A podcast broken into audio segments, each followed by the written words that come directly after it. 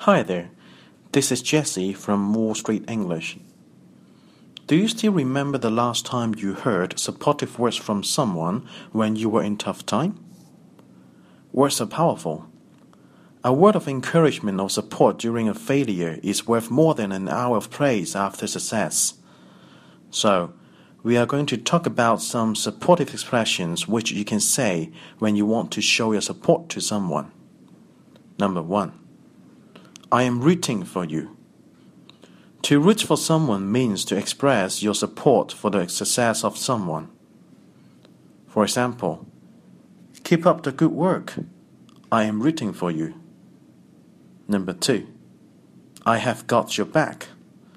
In everyday speech, this expression is used a lot in the sense that I will take care of whatever you need to do while you are away or unable to do it yourself.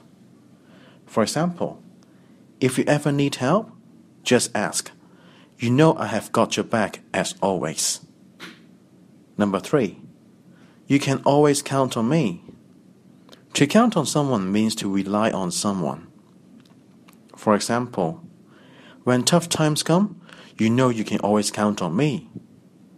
Number four, I am here to help. If you tell someone this, you are showing your support by meaning you are right there ready to give support whenever needed. For example, I understand that you have a burden to carry on your own, but remember that if you would like help to bear the weight, I am here to help. Words are powerful tools, and giving support doesn't hurt. I hope you find these expressions useful. Remember, we've got your back when it comes to problems about English.